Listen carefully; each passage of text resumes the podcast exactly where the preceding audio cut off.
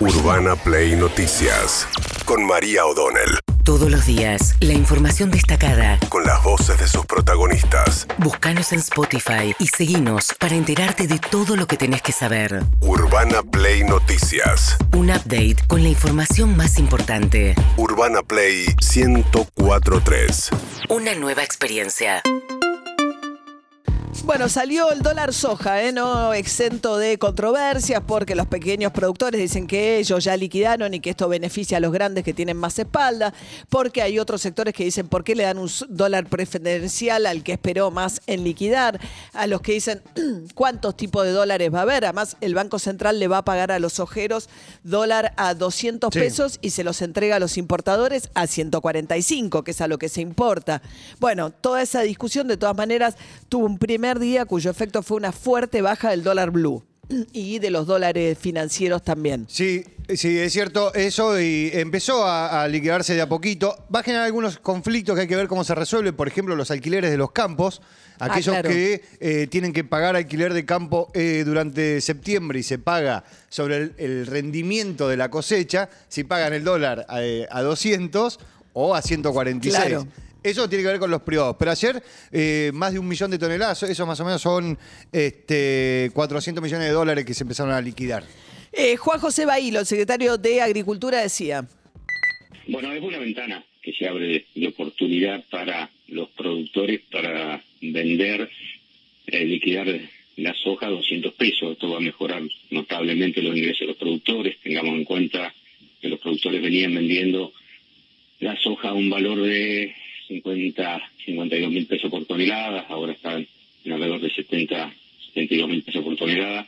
Uno de los reclamos de los productores en estos, en estas tres semanas, cuatro que, han charlado con nosotros y la el representante de la mesa enlace, que era en el caso de mejorar el tipo de cambio, como se había buscado con esta herramienta, que esta mejora sea sencilla, sea accesible, que no genere trámites bancarios administrativos, y esta es una mejora de esta característica. Bien, mientras tanto, José Ignacio de Mendiguren, el secretario de Industria, eh, habló que el compromiso a cambio de esto es una liquidación rápida de 5 mil millones de dólares. Yo estuve ayer una reunión previa a los anuncios de masa con toda la cadena de las cerealeras y donde ante los anuncios ellos se comprometen en el mes de, de septiembre a liquidar por 5 mil millones, aquello que había anunciado Sergio lo cumplen, con mil millones entre hoy y mañana, Bien, estos son los compromisos. ¿Qué va a hacer a cambio? Bueno, el gesto, porque también había mucho ruido dentro de la coalición de gobierno, decir, bueno, al final le estamos dando a las cerealeras un valor que es equivalente en esta etapa, digamos, a sacarle las retenciones. Entonces salió el decreto y el decreto que habla del dólar soja lo que dice es que una parte de lo recaudado no especifica cuánto se va a destinar a darle un bono a los sectores informales. No dice ni cuándo ni cuánto. Se estima que serán dos millones de personas, tipo un IFE más chico, que era lo que venía pidiendo Juan Grabois. Por esta razón, la fuerza de Juan Grabois, que venía amenazando con irse el frente de todos y dado también el ataque a Cristina Fernández de Kirchner, dieron marcha atrás. Y Taí Hackman, diputado de ese sector, decía lo siguiente.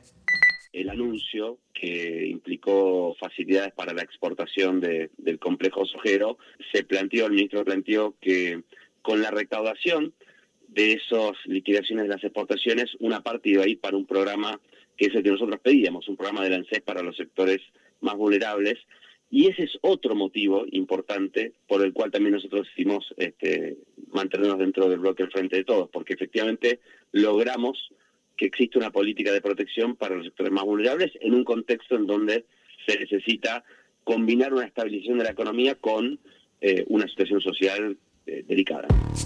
Bien, eh, veremos entonces el impacto. Ayer bajó 15 pesos, decíamos, el dólar blue, se achicó mucho la brecha entre los dos, mucho. Estamos en una brecha del 92%, pero hubo momentos en que la diferencia entre el dólar oficial antes los impuestos, que ahora están en Sí. 145, y los dólares alternativos, era más del 140%. No, y Ahora, es la primera vez en los últimos dos meses que estás abajo del 100%. Con lo cual venías de dos meses por arriba y ahí como que la sensación del mercado era que eso era insos- insostenible en el tiempo. Mientras tanto, se reanudó ayer el, eh, el juicio de vialidad en el que el fiscal Luciani pidió 12 años de prisión a Cristina Fernández de Kirchner. Eso fue el inicio de dos semanas de que- tensión creciente y que terminaron la- el jueves la semana pasada con el eh, atentado contra Cristina Kirchner. ¿Qué dijo Axel Kicillof, el gobernador de la provincia de Buenos Aires? el alegato del, del fiscal Luciani sin prueba alguna, incluso violando procedimientos judiciales de manera flagrante y que desencadenó de alguna manera esta fase porque porque después de eso, digo, si no, remitámonos a los hechos. Intentaron instalar que iba a haber una especie de poblada y cacerolazo contra Cristina en su casa, poniendo las cámaras ahí, y en ese momento se inicia una movilización de muchísima gente a la casa de Cristina para expresar pacíficamente, cantando, bailando, sin pedir la muerte de nadie, la cárcel de nadie. Bien, eso decía Kisilov, hubo nuevos intercambios porque había dicho Mayans, el senador del Frente de Todos, si no frenan, si quieren paz social hay que frenar la causa. Ayer Parrilli puso un tuit diciendo, no, lo que queremos es justicia con jueces imparciales, como diciendo, no buscamos voltear del todo la causa. Eh, pero bueno, y Patricia Burri diciendo lo que están pidiendo es impunidad a cambio de la paz social, eso es una extorsión. En eso estuvo de acuerdo Lilita Carrió, sigue toda la discusión y sigue el juicio. Ayer se presentó la defensa del titular de vialidad de la provincia de Santa Cruz, diciendo que gran parte de las obras no fueron obras nacionales, las que se discutieron. Le reprocharon este, errores que dijeron que son graves en la presentación del fiscal Luciani y después vendrán los demás, este, de, las demás defensas eh, a lo largo de este juicio que sigue adelante. Mientras tanto, sigue la controversia con Victoria Donda, la titular del INADI, que dijo que los culpables del atentado contra Cristina Kirchner eran los Macri y los Bullrich. Y así fue que la oposición le pidió la renuncia a Victoria Donda, que dijo. Escuché algún discurso marginal eh, o anecdótico, la verdad es que no lo tengo presente, pero no es la discusión. Estamos discutiendo que desde hace eh, por lo menos 15 años hay sistemáticamente un discurso de odio articulado contra un sector de la política. Y ese sector de la política está definido como el kirchnerismo, como el peronismo, digo, no contra cualquiera es el discurso de odio. Bueno, Victoria Donda ha cambiado muchas veces de posición, porque ella era bastante antikirchnerista en la última etapa del gobierno de Cristina Fernández de Kirchner y además se peleó públicamente.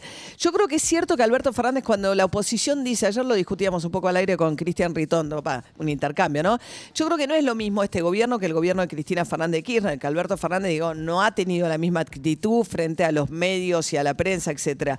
Ahora hay un debate acerca de que el kirchnerismo dice que el discurso de odio viene solo del otro lado y que cualquier intento por equiparar es como la teoría de los dos demonios, de decir que es lo mismo el terrorismo de Estado que la, la guerrilla, etcétera.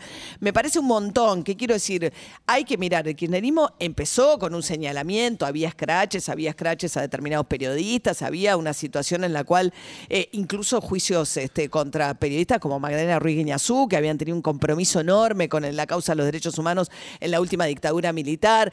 Todo eso también pasó.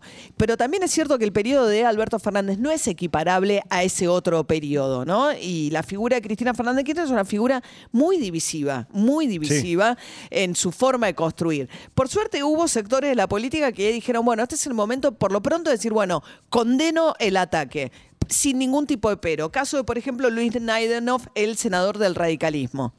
No hay peros. Y a mí me parece que primero hay que ser contundentes, por lo menos lo fuimos nosotros.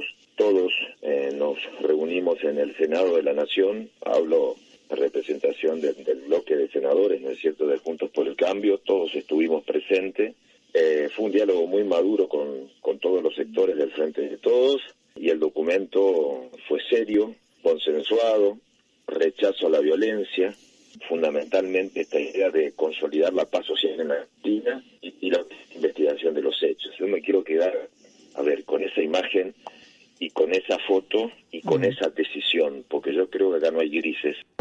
Bien, hay otra tradición dentro del radicalismo también, ¿no? O sea, Sí. que vienen a reivindicar momentos en los cuales yo creo que efectivamente un ataque contra la vicepresidenta de esa magnitud es un ataque a la democracia y eh, la- hay, hubo otros momentos donde hubo ataques a la democracia, los levantamientos carapintadas de otra índole, donde el radicalismo encontró el apoyo también de un sector muy importante del, del peronismo, ¿no? Donde se han Sí. encontrado en decir, bueno, che, hasta acá. Hubo tres líneas en esto de los repudios. Una la que mostró el radicalismo, otra la que mostraron los sectores liberales que no hablaron de violencia política, sino que lo pusieron en una situación de un hecho policial, tanto José Luis Esper como, como Milei, y un tercer grupo que fue Patricia, el, el que responde El a Patricia cipero, Bullrich. El ¿no? cipero, El- claro. el cipero. De la pollera Sí, corta, pero se están victimizando, Claro. ¿no? Eh, sí, pero bueno. Eh, bueno, a ver, Luis Brandoni se enojó porque dice que, claro, Alejandra Darín leyó el comunicado del acto del viernes pasado. Dice, nos han tomado la asociación de actores, dice eh, de Brandoni, que es radical. me, resulta intolerable esto, porque además ellos este, han convertido a la Asociación Argentina de Actores en la Asociación Kirchnerista de Actores. Entonces, esta es la, realidad que tenemos y esto es porque, digamos, yo no me siento un, un cobarde ni, ni, ni estoy odiando. Este, camino por la calle solo, no tengo custodia. Este, me parece que es un despropósito esto que no voy a opinar sobre eso. Bien, mientras tanto hubo mucha controversia con eh, Guillermo Lobo, eh, periodista, presentador de noticias en TN, porque en un momento empezaron a hablar incluso un zócalo de un supuesto, de que el ataque era un supuesto ataque. ¿Ella sabía o lo ayudó a organizar el supuesto ataque? Ya es supuesto ataque. Claro. ¿Por qué? Ya es supuesto ataque por las dudas que empiezan a aparecer. O sea, de alguna manera vos, vos lo que decís es que los fiscales dudan de que haya sido un ataque. Que hay cosas que no están coincidiendo y que no coinciden desde el inicio. No, igual la causa por Sí, la sí, magnitud de lo que pasó es o- eh, homicidio en grado de, te- de te- homicidio calificado en grado de tentativa, o sea, un intento de homicidio. Bueno, ahí, estaba Lorena desconcertada porque aparece una placa en la que habla de supuesto ataque y dice, no, no, esto no es un Lorena supuesto Maciel. ataque, ¿no? Lorena Maciel. Eh, desconcertada con ese zócalo que aparece y con Guillermo Lobo presentándolo como un supuesto ataque. Ah, hubo todo un tema donde empezaron a hablar del arma. Ayer encontraron las huellas Sí. dactilares de Sabac Montiel en el arma. Está detenida su pareja también. Está probado por las cámaras de seguridad que no es cierto que ella no, está, no estuvo con él ese día. Se, lo ve, se la ve a ella incluso en las inmediaciones de la casa de Cristina Fernández de Kirchner. Y eh, habían empezado como a derri- eh, derribar la teoría del arma con la teoría de que, bueno, si no hay huellas dactilares, ¿quién te dice que el arma era el arma de fuego, que efectivamente Si estaba la cargada? cambiaron, si no la Bueno, cambiaron, todas las no teorías conspirativas por que ahí, hay. claro. Y lo curioso las teorías conspirativas, me voy a detener un segundo nada más, pero la jueza Capuchetti, eh, yo no digo que quien te designe sea tu jefe político, Claro. porque el sistema político es así, alguien te propone. La jueza Capuchetti fue propuesta como jueza federal en tiempos de Mauricio Macri eh, para reemplazar a Norberto Yarvide. Sí. El fiscal de la causa, Carlos Rívolo, acompañó al fiscal Stornelli en la causa de los cuadernos. Fue el que cruzó a Alberto Fernández cuando Alberto Fernández dijo que Luciani no, no sabía de derecho y que además, bueno, que ojalá no, no le pasara lo de Niman, etcétera. Quiero decir, son dos integrantes del Poder Judicial de quienes el kirchnerismo desconfía profundamente, no son, digamos. Entonces, pues sí, se ponen todos de acuerdo, el kirchnerismo, el fiscal, la jueza, para hacer una de tarambana, porque es cierto, decir, che, se borraron, la- se borró el celular. Bueno, eso tiene que ver con el trabajo que hizo mal hecho los peritos de la federal, que depende de Aníbal Fernández, sí, pero ¿quién elige a quién perita? Son los, fe- es la- el Poder Judicial Sí. elige, porque le podría haber pedido a la Policía de Seguridad Aeroportuaria, como le van a pedir ahora para el teléfono de la pareja. Entonces, te- la teoría... Y el teléfono siempre estuvo guardado en la caja fuerte del juzgado. Claro, ahora vos fíjate cómo la teoría conspirativa le gusta al antikirchnerista, es decir, ante la, en este caso. Sí. Eh, porque siempre es tu sesgo. O sea, ante algo que te parece que la puede beneficiar a Cristina Fernández Kirchner porque la victimiza, vos comprás cualquier teoría conspirativa, ¿no? ¿Cómo te funciona así? Y al revés, ¿entendés? Entonces, no, es imposible, digo, hay un montón de actores en esto, hay un montón de errores que vos decís, che, realmente en una causa tan delicada pasan estas cosas, y sí pasan. Ahora, nada de eso pone en duda el hecho el, eh, de lo que fue el brutal ataque eh, que afortunadamente falló a Cristina Fernández de Kirchner. Urbana Play Noticias.